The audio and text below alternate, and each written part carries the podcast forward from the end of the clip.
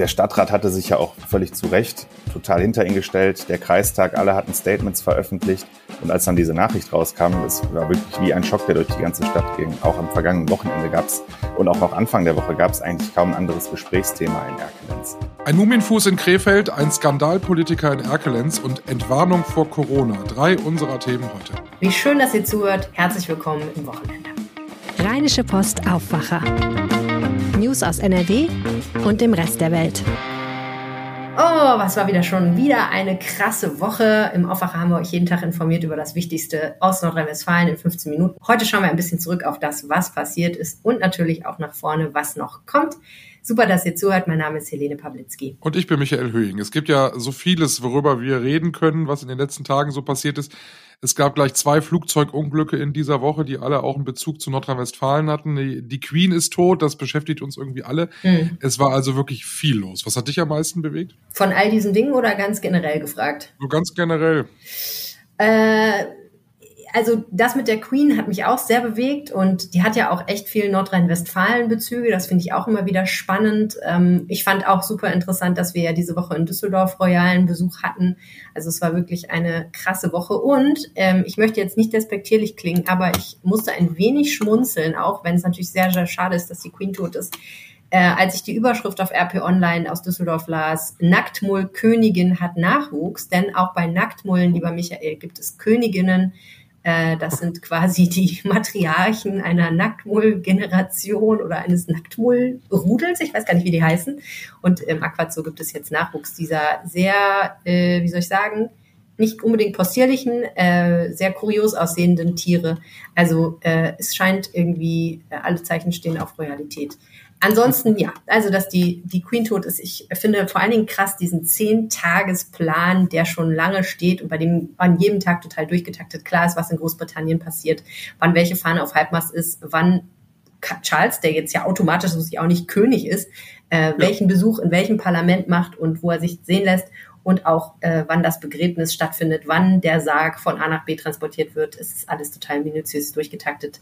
Sehr vorbildlich, muss man sagen, denn ich glaube, in dieser Zeit ist es sehr wichtig, dass äh, alles glatt läuft. Ja, wir könnten sowas nicht machen. Wir wären da nicht organisiert genug. Absolut, das, überhaupt gar nicht.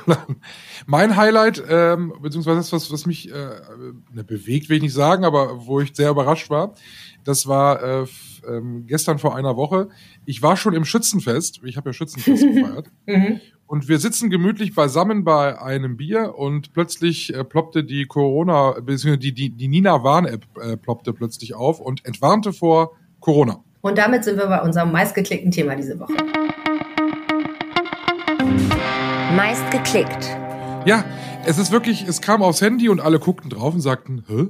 Wie? Entwarnung. Corona ist vorbei. Corona ist vorbei.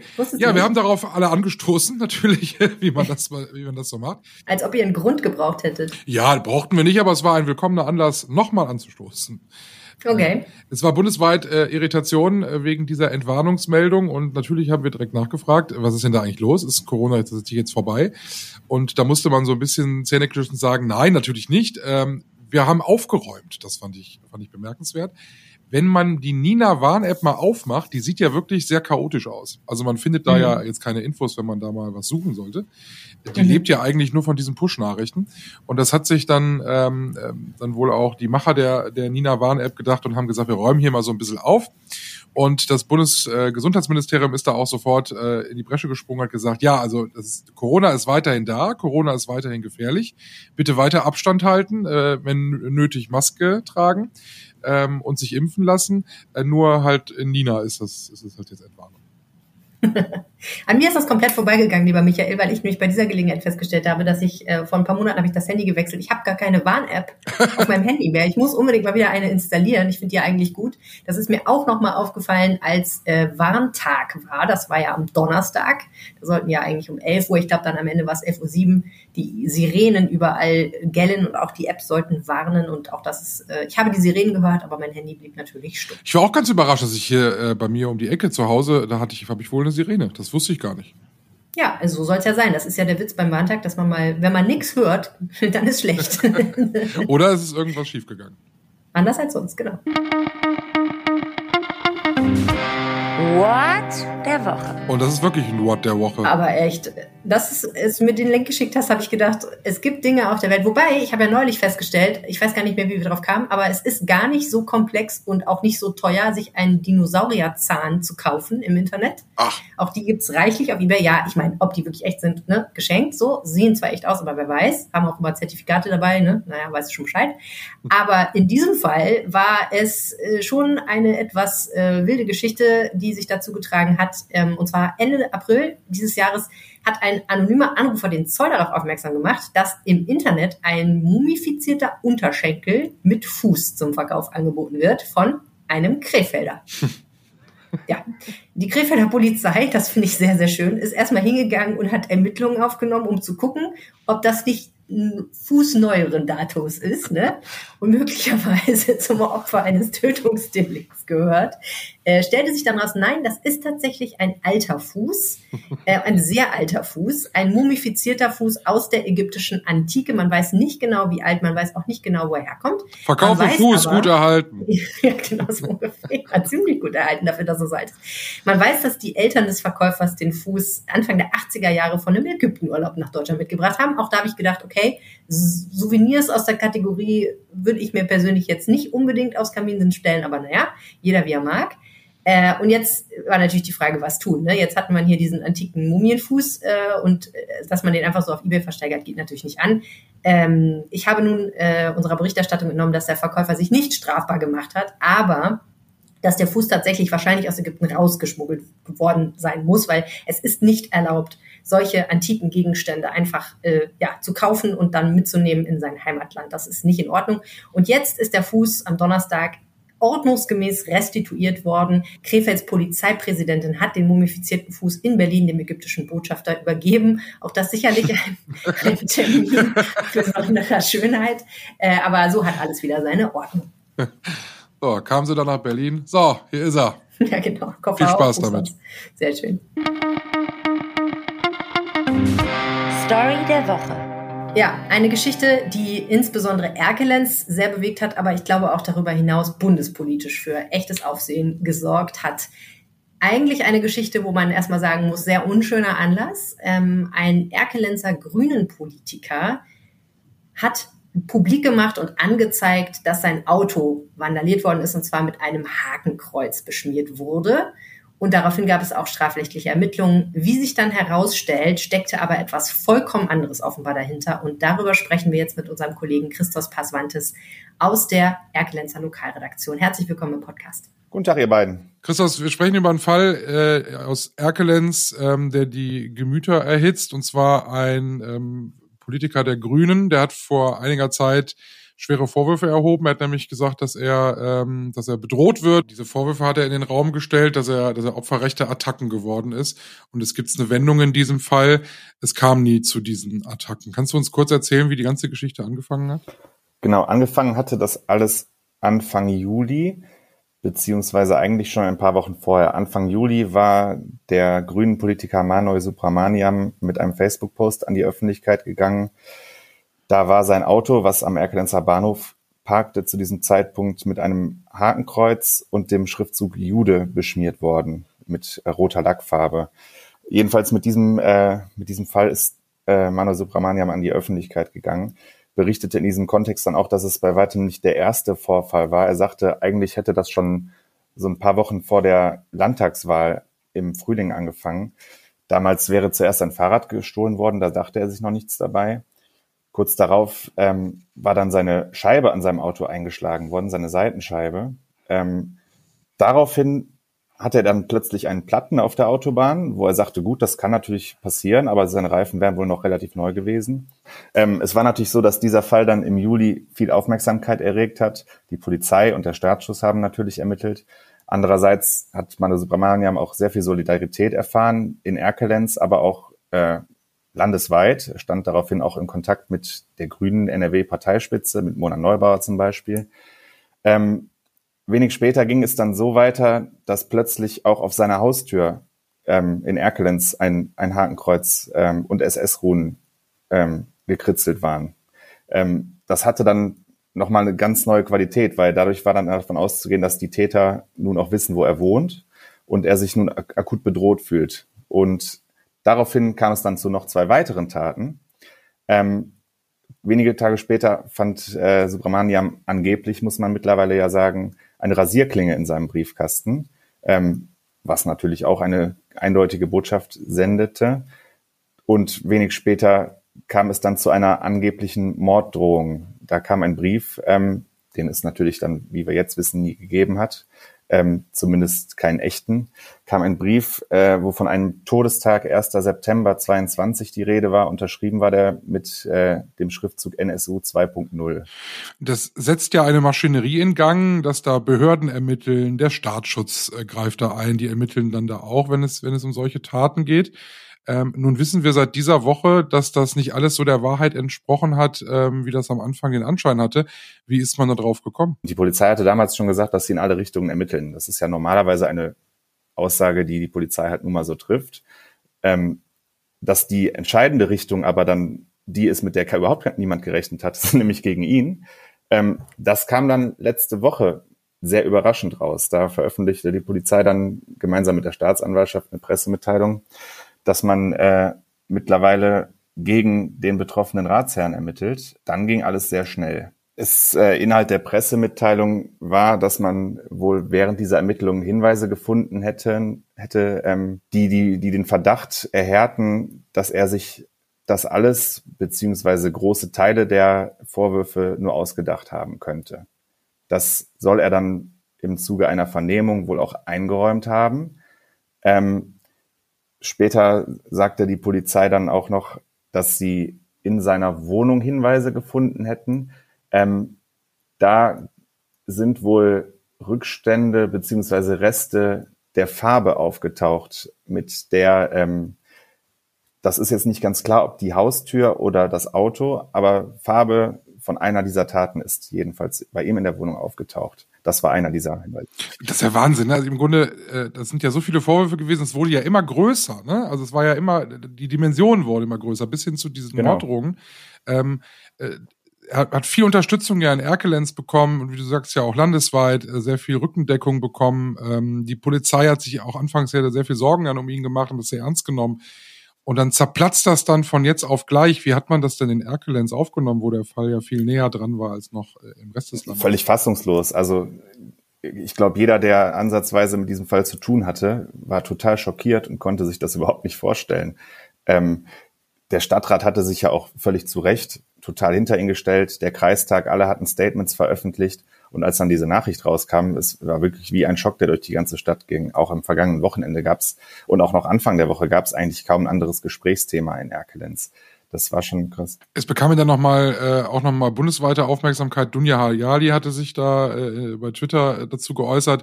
Und das muss man ja auch so sehen. Äh, sie sprach, glaube ich, von einem Bärendienst. Ne? Wir sprechen über, über rechte Gewalt, echte, echt, äh, echte rechte Gewalt in Deutschland, verurteilen das scharf und dann gibt es Menschen, die, die genau das wahrscheinlich auch so ein bisschen ausnutzen äh, für, für andere Zwecke. Ähm, damit hat er ja ganz vielen in Deutschland keinen großen Gefallen getan, weil man das eventuell jetzt auch nicht mehr so ernst nimmt, vielleicht.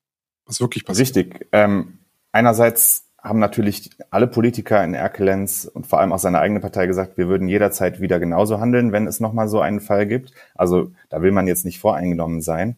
Aber es ist natürlich schon so, wenn es jetzt nochmal, gerade wenn es hier in Erkelenz passieren würde, nochmal zu solchen Vorwürfen käme, dann wäre da natürlich immer so ein kleines Sternchen dran. Ja? Man würde immer mhm. an diesen Fall zurückdenken.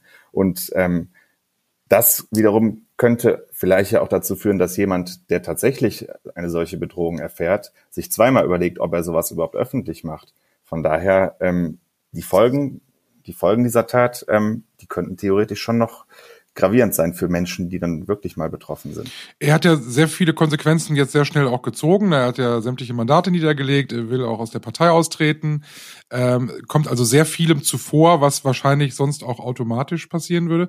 Gibt es noch eine juristische Aufarbeitung oder ist das im Grunde straffrei? Aber eigentlich ist es doch Vortäuschung einer Straftat. Ähm, genau, also die Ermittlungen der Polizei und äh, des Staatsschutzes laufen weiterhin. Äh, die Staatsanwaltschaft ist eingeschaltet und äh, Herr Subramanian muss schon davon ausgehen, dass es da auch noch ein juristisches Nachspiel gibt. Und das behaltet ihr im Auge. Vielen Dank, dass du uns im Aufwacher heute davon erzählt hast. Tipp der Woche. Das ist eine äh, eine Ausrede, die leider in dieser Woche weggefallen ist. Ich die Grundsteuererklärung, ich muss sie auch machen. Und ich habe dann, als wir auch neulich in unserem Wochenrückblick darüber sprachen, dass es ja die vereinfachte Grundsteuererklärung gibt mit so einem vereinfachten Portal, da ja. soll das ja so unglaublich einfach sein. Mhm. bin ich da draufgegangen, hatte alle meine Unterlagen beisammen, wollte anfangen und dann steht, wenn Sie ein Elster-Zertifikat haben, dann können Sie diese Grundsteuererklärung hier nicht machen. Oh, das darf nicht wahr sein, wirklich? Sie können sich aber auf eine Warteliste setzen lassen und wir informieren Sie, sobald das möglich ist. Ja, cool. Gesagt, wunderbar, setze ich auf die Liste. Das dauert bestimmt ewig. Mhm. Diese Woche kam dann die Mail. Das okay. ist jetzt möglich. Tja. Jetzt gibt's wirklich keine Ausrede mehr für dich und du musst deine Grundsteuererklärung machen. Also, genau. wie sieht's denn jetzt aus? Wie machst du die denn jetzt richtig? Ja, im Grunde, ähm, du hast ein Schreiben vom Finanzamt bekommen, da stehen schon äh, wichtige Dinge drin. Dann musst du so ein paar Unterlagen aus dem typischen Aktenordner, den man so hat, wenn man ein Haus hat, äh, muss man sich raussuchen. Also welche Nummer hat das Flurstück? äh, wie groß ist das alles? Ähm, und dann musst du noch einen Bodenrichtwert, äh, den musst du dir besorgen, den bekommst du bei deiner Stadt, den musst du auch mhm. haben. Ähm, und dann musst du auf dieses Portal gehen, musst dein Elster-Zertifikat hochladen, was du für eine Steuererklärung auch benutzt, und trägst im Grunde in diesem Fragebogen diese ganzen Daten ein, die du hast, und schickst es mhm. Ich habe das noch nicht gemacht, also ich äh, werde mir das jetzt am Wochenende mal, äh, mal vornehmen. Ich habe ja irgendwie so ein bisschen das naive Gefühl, das ist eine Sache von einer Viertelstunde. Mhm. Wahrscheinlich dauert's einen halben Nachmittag. Äh, ich werde berichten nächste Woche, äh, wie es funktioniert. Ähm, aber jetzt gibt's keine Ausrede mehr. Jetzt können also alle ähm, auch dieses vereinfachte Portal nehmen, was, glaube ich, immer noch sehr schwierig ist. Ich muss ja ehrlich sagen, äh, mir rollt ja der Oktober ins Haus. Ich habe auch noch meine Steuererklärung 2021 noch gar nicht gemacht, meine Einkommenssteuererklärung. Man hat ja dieses Jahr bis zum 31. Oktober Zeit, aber oh, habe ich einen Bock da drauf. Ich warte aufs Geld. Ja, schön für dich, du Streber. Ich warte noch darauf, dass bei mir jemand meldet und sagt, hey, äh, mir ist langweilig, soll ich deine Einkommenssteuererklärung für dich machen. Ich bin es nicht. Aber ich fürchte ja, das wird nichts werden. Das kommt. Ja, ich bin ja groß, ne? Du bist ziemlich groß, ja. Für ich bin ziemlich groß. Ja. Für einen Mann hätte ich fast gesagt. Als kind. Für einen Mann hätte ich fast gesagt, ja, du bist groß. Auf jeden Fall. Mir hat man, mir hat man als, als Kind immer schon gesagt, oh, du wirst aber mal groß, da sollst du Basketball spielen. Jemand anders, der sehr groß ist, ist unser Kollege Clemens Bosseret. Und wie sich herausstellt, ist er auch Basketball-Fan und kennt sich mit diesem Sport ziemlich gut aus.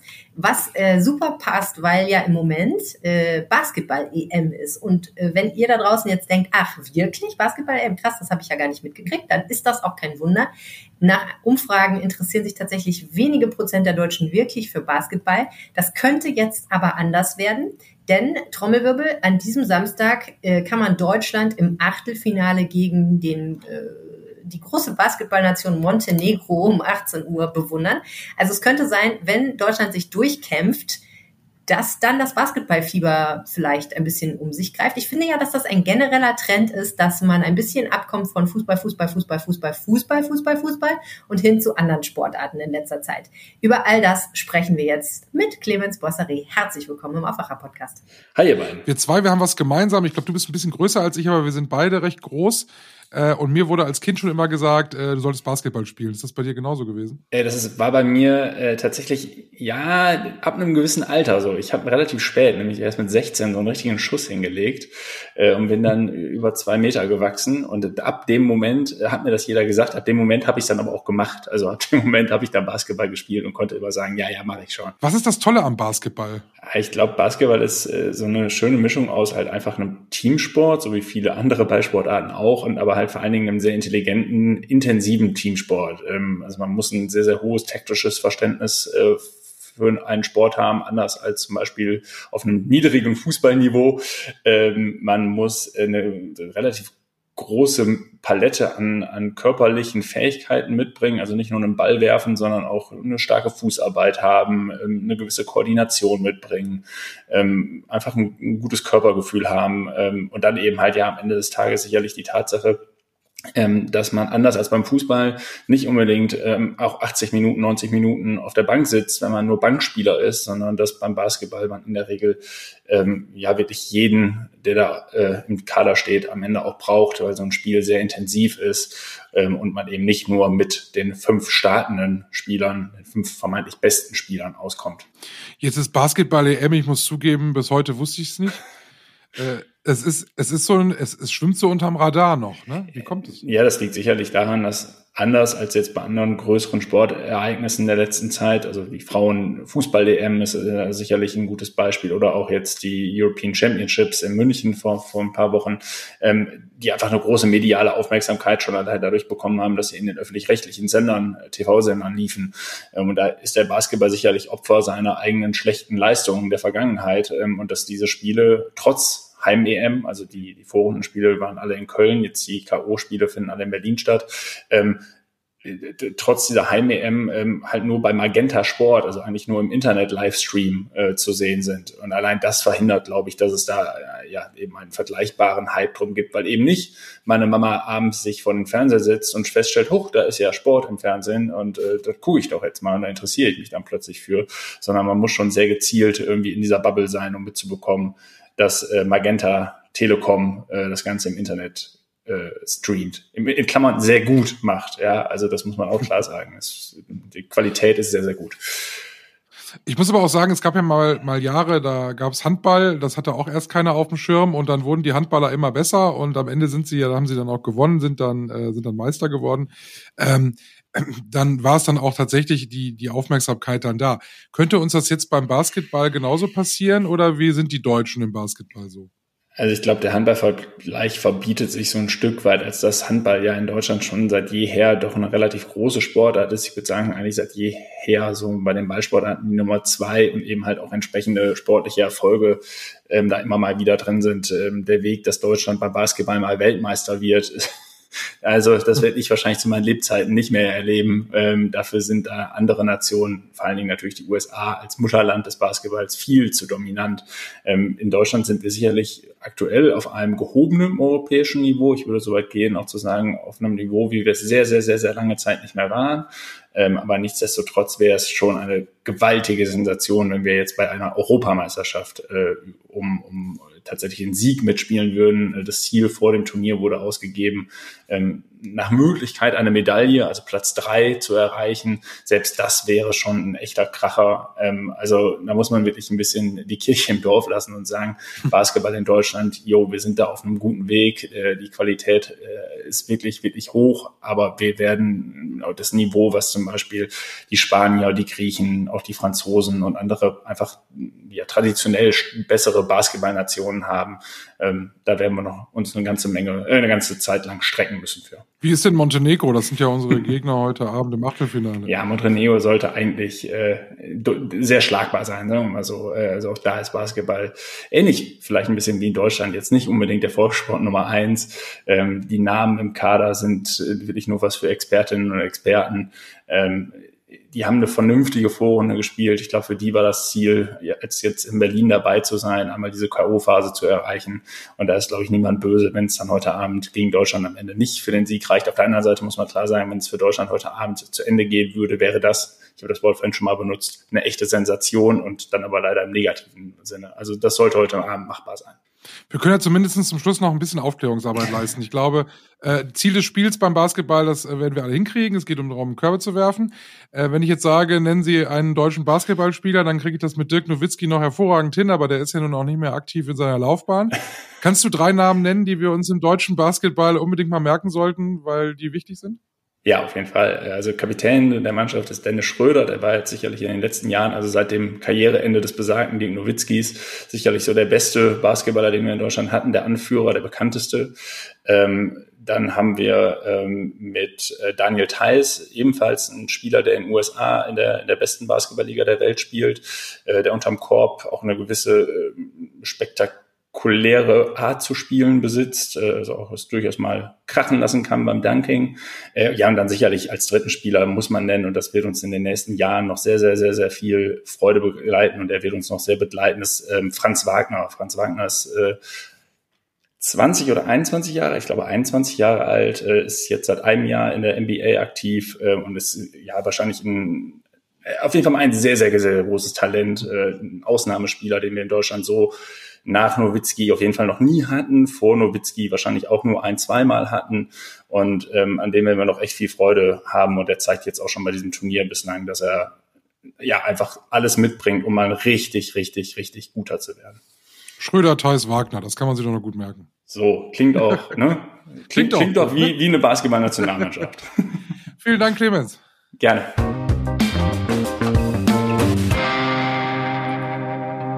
Nächste Woche ist Oktoberfest. Wo? In München? In München? Achso. In München? Was ist denn da Oktoberfest?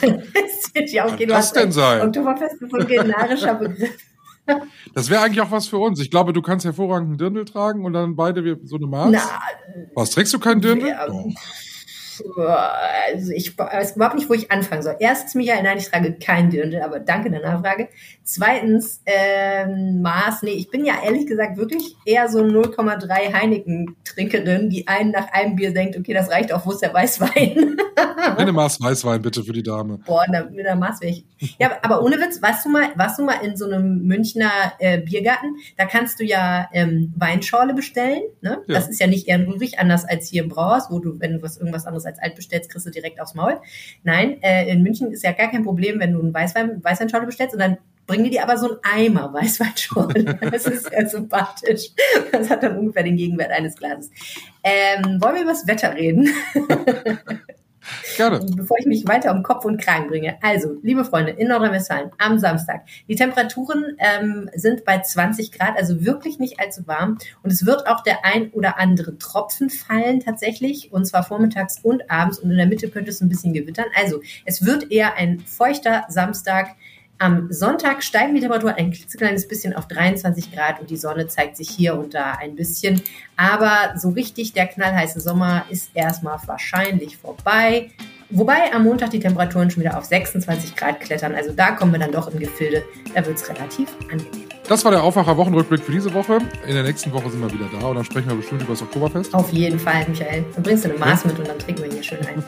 Oder auch nicht. Dann machen wir das so. Machen wir so. Wir wünschen euch ein ganz, ganz tolles Wochenende. Ich bin Michael Höhe. Mein Name ist Helene Pawlitzki. Danke fürs Zuhören. Tschüss. Mehr Nachrichten aus NRW gibt's jederzeit auf RP Online. rp-online.de